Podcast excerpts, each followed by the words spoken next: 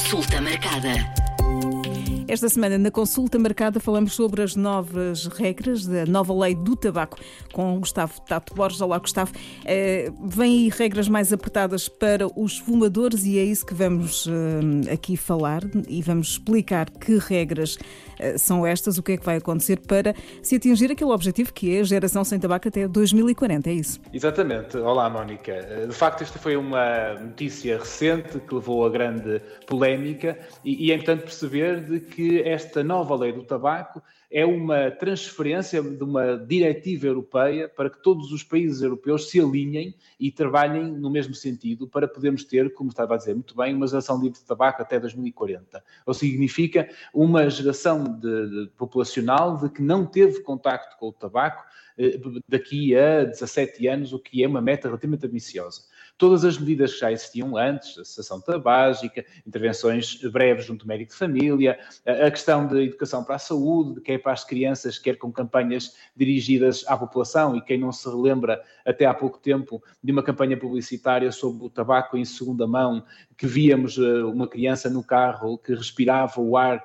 que saía do cigarro e, do, do, e era exalado também pelo próprio, pela própria criança. Uh, e, portanto, todas essas campanhas continuam, toda esta educação para a saúde continua disponível, mas esta lei veio, de facto, dar um pouco mais de peso a determinadas medidas para podermos então uh, combater de uma forma alargada uh, esta, esta questão do, do, consumo de tabaco. E aqui eu destacaria quatro, quatro pontos que são, diria eu, fundamentais que é uh, equiparar o tabaco aquecido ao tabaco convencional, ao cigarro. Portanto, estas novas medidas de consumo de tabaco uh, terem as mesmas uh, formas de regulação de acesso ao mercado que o tabaco convencional, e isto diz respeito à questão de não poder ter sabores, não poder ter cheiros diferentes e de necessitar de ter advertências de saúde, tal e qual como temos nos nossos maços de tabaco habituais. E depois também a alargação da proibição de fumar uh, ao ar livre, mesmo ao ar livre, no perímetro de acesso uh, de locais públicos e, portanto, uh, não temos aquilo que assistimos agora atualmente de queremos chegar a um estabelecimento de saúde ou de ensino, ou centro desportivo, por exemplo, uma, uma estação de comboios, e, estarmos no acesso uh, para um sítio onde não se pode fumar lá dentro, estarmos nesse acesso a, ter, uh, a ser atingidos com o, o, tabaco em segunda mão dos fumadores que estão à espera também para entrar para esses recintos. A terceira grande medida é impedir que haja novos espaços reservados a fumadores nestes locais onde já é proibido fumar em áreas fechadas, ou seja, aqueles espaços que já existiam agora vão poder continuar até 2030, mas não pode haver mais espaços em novos locais, e depois eh, proibir a venda de tabaco, exceto em locais muito específicos, eh, da qual aqui eu também destaco a proibição de instalação de máquinas de venda automática de tabaco a mais, eh, até a menos de 300 metros de estabelecimentos de ensino, e portanto ter uma área de segurança, digamos assim, à volta das escolas, que a partir de 2025 entrará em efeito. Portanto, são aqui regras muito apertadas no acesso e nos eh, locais onde se fuma. Ehm, é, o objetivo é dissuadir ehm, principalmente os jovens, não é? Para não começar, não terem a primeira experiência ehm, do consumo de tabaco, o que também está a gerar aqui alguma revolta de, de muitas pessoas por serem regras muito apertadas. O facto também de não se poder fumar, por exemplo, nos, nos festivais de verão, nos festivais de música será que não, não vamos ter aqui também alguns efeitos negativos com esta, com alguma revolta? Pois, é normal que haja sempre pessoas que estão contra estas medidas, mas é preciso enquadrá-las exatamente naquilo que é o objetivo global de reduzir o consumo de tabaco eh, nas nossas, eh, na nossa população eh, para níveis o mais baixos possíveis. E aqui estamos a falar, como disse muito bem, dissuadir os jovens de começar a fumar, e o que nós assistimos foi a um aumento exponencial de espaços onde são vendidos produtos de tabaco, sejam convencionais e sejam outras formas, que cada vez mais estão mais acessíveis aos jovens e cada vez mais permitem os jovens começar a fumar. Uh, obviamente que está proibido fumar uh, em idades mais jovens, mas uh, eles conseguem ter esse acesso quanto mais houver uh, disponível à sua volta. E, portanto, estas medidas são exatamente como disse bem, para dissuadir o início de consumo em uh, jovens e também para criar condições para que os, os, atuais fumadores ponderem a sua situação de saúde e de consumo e possam também uh, ter aqui um empurrãozinho para procederem a, a, a aceder a consultas de sessão tabágica, a iniciarem terapias para deixarem de fumar, para melhorar a sua saúde. É, é preciso recordar que cerca de dois terços das causas de morte nos fumadores são atribuíveis ao, ao, consumo de tabaco e que cada um deles, em média, vive menos de 10 anos que o não fumador. É um único fator de risco comum às quatro principais doenças crónicas que, que nós temos nas sociedades avançadas, como cancro, doenças respiratórias crónicas, diabetes, doenças eh, cardio e cerebrovasculares, portanto, são é, é, o principal fator de risco associado à mortalidade que nós podemos evitar e podemos alterar. E não faz nenhum sentido, neste momento, continuarmos a, a ser complacentes com este produto e precisamos de tomar as rédeas da nossa saúde. Uma subida no, no, no preço do tabaco não, não, não seria eh, já suficiente? Teria que ser, seriam necessárias estas medidas mais eh, restritivas?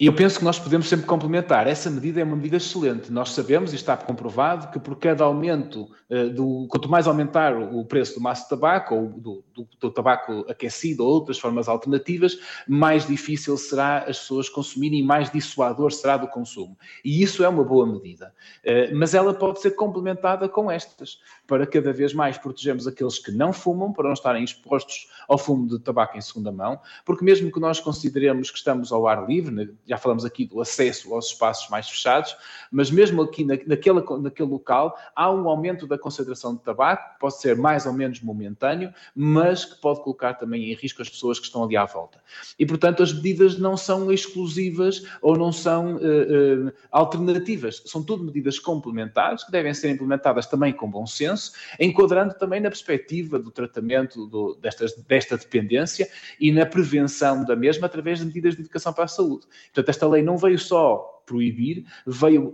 transpor esta diretiva europeia, enquadrando esta proibição naquilo que já era feito eh, e aumentando a possibilidade das pessoas poderem eh, vir a deixar de fumar. O tabaco aquecido é vendido eh, como uma espécie de hum, forma mais saudável de, de fumar, não é? Corretamente. Mas, é. mas também esconde aqui muitos perigos.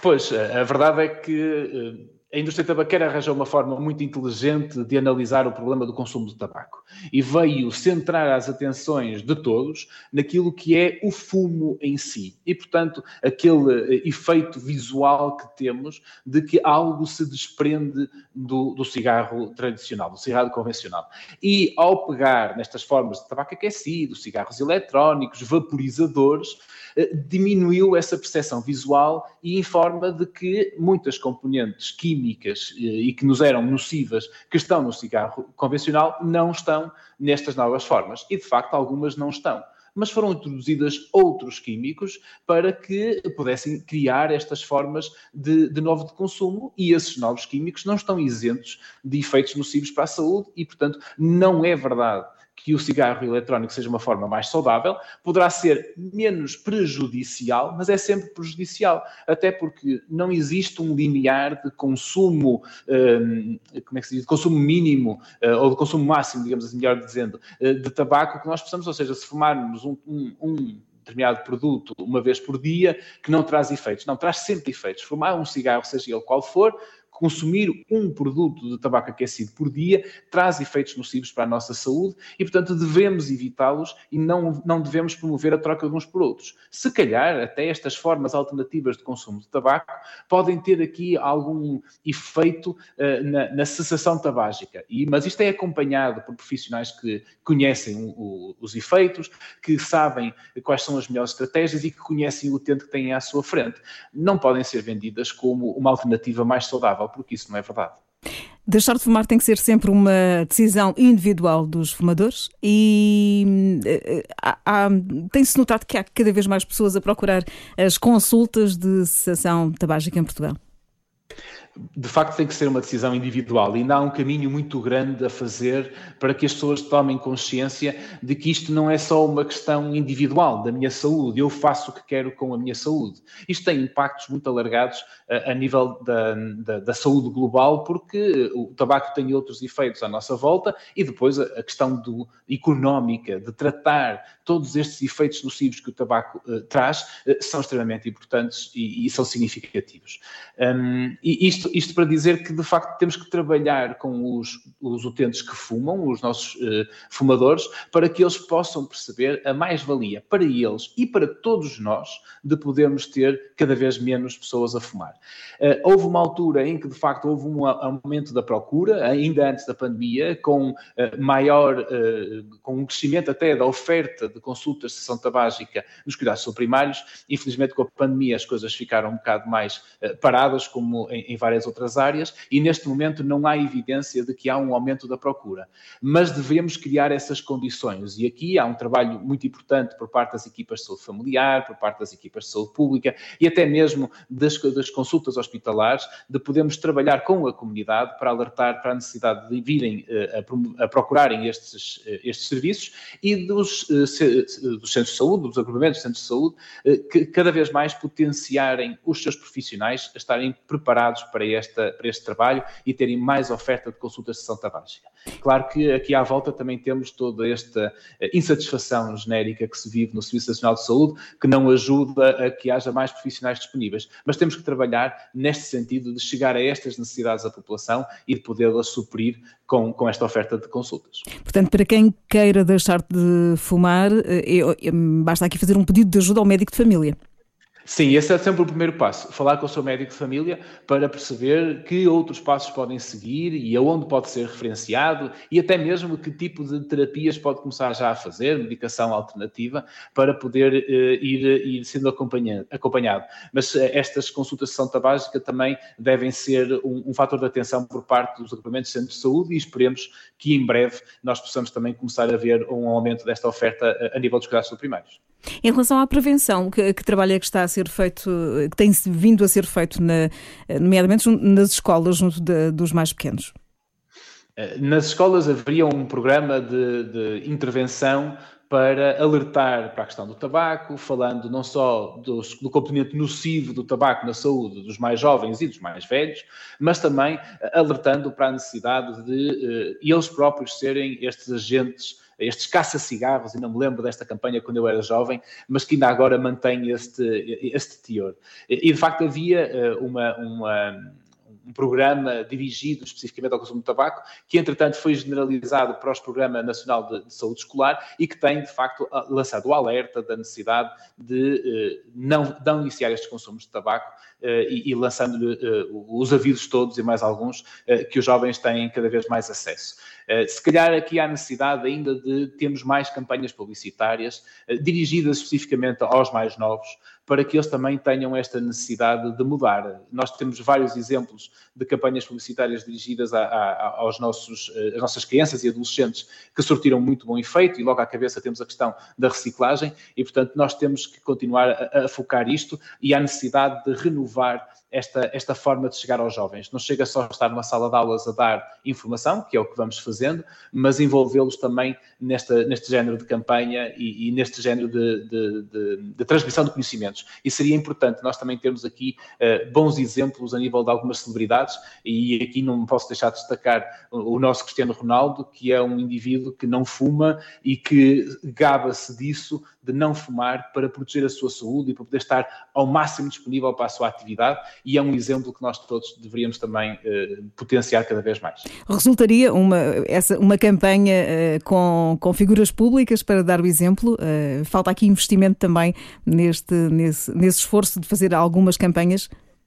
É, de facto, é, é, verdade que nós não temos tido, ao nível do, do, Serviço Nacional de Saúde, campanhas publicitárias muito expansivas. Foram feitas duas ou três experiências, mas não temos um departamento de marketing, digamos assim, que pudesse trabalhar estas, estas formas de, de comunicar com a população. Mas sim, os nossos líderes da comunidade, e aqui temos, várias pessoas, várias pessoas são vistas como exemplo e que são um pouco idolatradas, que podem ser usadas para este género de trabalho. Claro que tem que ser com o seu, com o seu consentimento obviamente, mas que podem trazer cada vez mais uh, resultados práticos no dia a dia da, da, população, porque gostam sempre de imitar os seus, uh, os seus ídolos. E estas, uh, estas campanhas de educação para a saúde são, são extremamente importantes e, e têm que ser cada vez mais trabalhadas a nível central para chegar à nossa, à nossa camada mais jovem e não só, mesmo também aos nossos mais velhos, porque se a partir de uma determinada idade há uma percepção de que já não vale a pena deixar de fumar, isso é sempre mentira. Nós temos sempre ganhos em saúde saúde que, que começam a partir do momento que deixamos de fumar e, e precisamos desse, desse foco e dessa noção transmitida para a nossa população para que possam, possamos ter cada vez mais uh, utentes a deixar de fumar. Qual é a vossa eh, percepção dos médicos de saúde pública? Há, há menos jovens a começar a fumar? Uh, há mais adultos a tentar deixar de fumar? Ou, ou mantém-se tudo estável? Eu diria que a tendência mais recente tem sido de um aumento de consumo de tabaco, especialmente nas mulheres. Elas têm vindo a fumar nos últimos anos cada vez mais. Eh, os homens mantêm o seu consumo eh, mais elevado, mas ainda considerável, e se há de facto eh, menos jovens a fumar em idades mais jovens, quando chegamos ali à altura do secundário, as diferenças não são assim tão significativas. E, portanto, continuam a estar expostos, continuam a ter exemplos não só em casa, mas também nos seus pares de pessoas que, que iniciam o consumo de tabaco e são vistas como uh, exemplos a seguir e, e, que nós temos que trabalhar. Ainda não há uma tendência decrescente no, naquilo que é o consumo de tabaco global, para que nós possamos dizer que estamos já a controlar esta, esta situação. Precisamos de mais, precisamos de mais educação para a saúde, precisamos de mais uh, medidas de desincentivo ao consumo de tabaco e precisamos de mais medidas de apoio àqueles que querem deixar de fumar para que cada vez mais isto seja uma realidade uh, esquecida, digamos assim, ou, ou, inexistente. O que é que vos preocupa mais? São as novas formas de, de tabaco?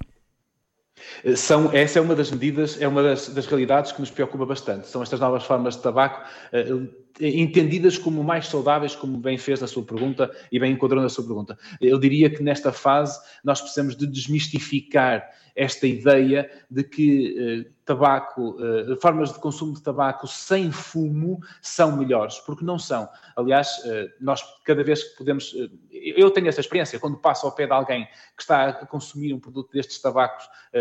aquecido, ou seja qual for, e que não tem de facto fumo visível, mas há um cheiro diferente. E, e o, o químico que está presente é no ar, não está no fumo em si. E portanto temos que trabalhar esta noção de que eles são com consumos inadequados. Eh, também nos preocupa, por outro lado, eh, o comércio ilícito, a possibilidade de, com estas medidas restritivas, poder haver uma maior oferta de produtos de tabaco não regulados e que tragam eh, mais risco ainda para a saúde da população, e aí nós temos que também apelar a algum senso das pessoas que, que, que, querem continuar a fumar, porque é, apesar de tudo e não um direito deles, de se protegerem nesse sentido e de ser preferível fazer um pouco mais de distância para ir comprar um tabaco que é controlado, que é vigiado, que é monitorizado, do que comprar um produto não, uh, não vigiado e que não sabemos muito bem que características tem. E por fim, eu diria que outra preocupação também é que possa haver um aumento do consumo em locais privados, ou seja, nas nossas habitações, em casa dos nossos amigos, ou em locais onde a lei acaba por não se aplicar, colocando em risco outras pessoas. E aqui é preciso lançar o apelo muito concreto aos fumadores de que eh, consumir tabaco para já é um direito deles e há de ser durante muitos anos um direito deles, mas que deve ser um dever deles proteger aqueles que estão à sua volta e que não fumam, desde as crianças mais pequenas até ao idoso que, que está em casa e evitar que o consumo de tabaco passe para os espaços privados, devendo ficar ao ar livre o mais longe possível das pessoas que nos rodeiam. Ficam aqui os eh, conselhos, os alertas e, e, e, esperemos que sejam dados novos passos para termos, de facto, esta geração sem tabaco até 2040. E esperemos que sim. Consulta marcada.